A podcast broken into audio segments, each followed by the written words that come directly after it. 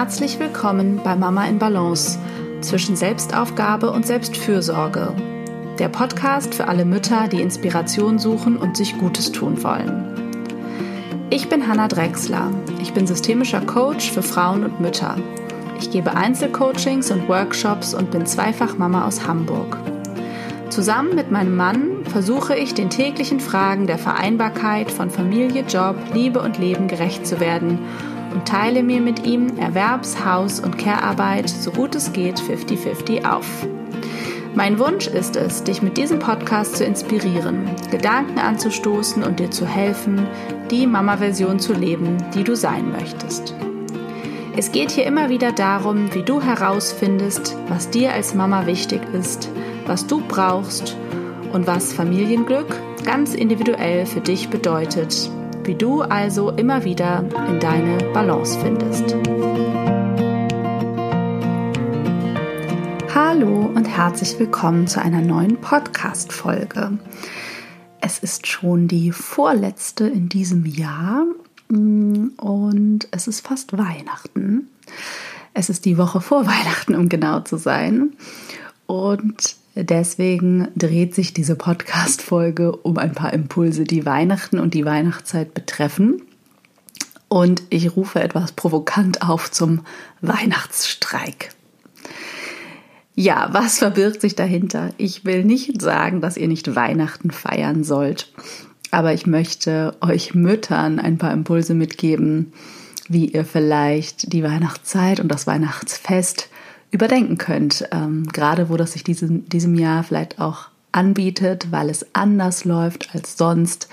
Vielleicht feiert ihr anders, vielleicht hattet ihr weniger Feiern auch in der Vorweihnachtszeit, Corona-bedingt wahrscheinlich keine. Ähm, genau, und ich möchte euch einladen, mal zu reflektieren, was ihr aus diesem Jahr Weihnachten beobachten könnt und praktisch daraus ableiten, was ihr im nächsten Jahr anders machen wollt.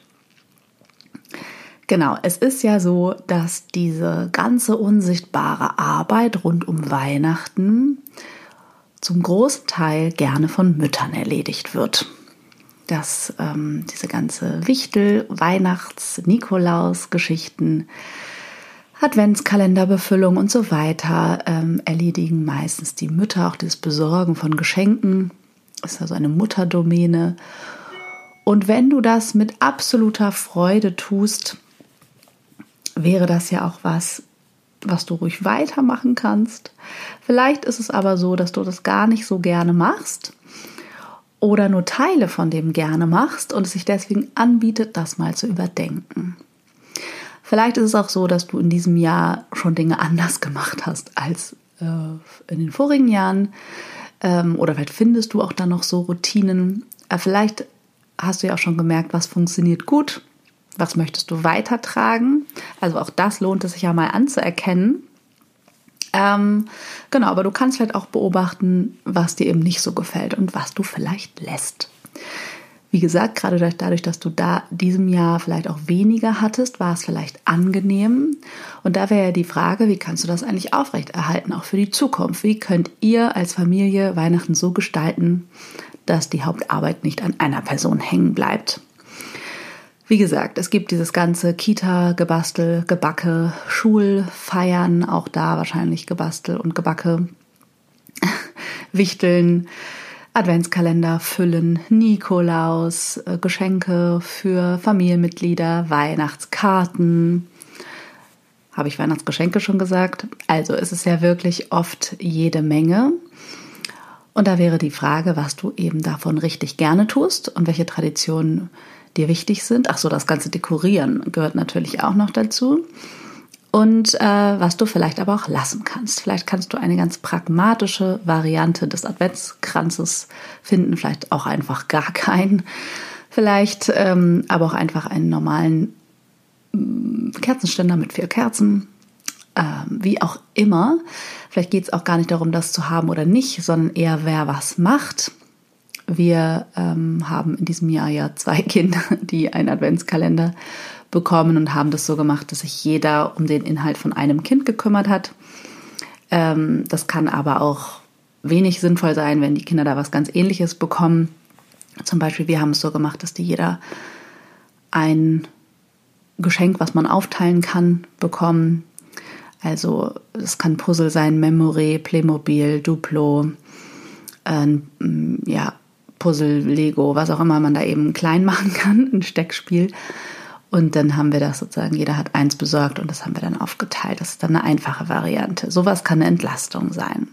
Es kann eine Entlastung sein, wenn du zum Beispiel nicht gerne backst, äh, eine Freundin zu finden oder einen Freund, der das mit den Kindern macht oder den Teig für euch macht, weil die total backverrückt sind zum Beispiel. Oder es kann sein, dass es sich anbietet, dass die Kinder das einfach nur in der Kita tun oder mit irgendwelchen Nachbarn oder mit den Großeltern und nicht mit euch.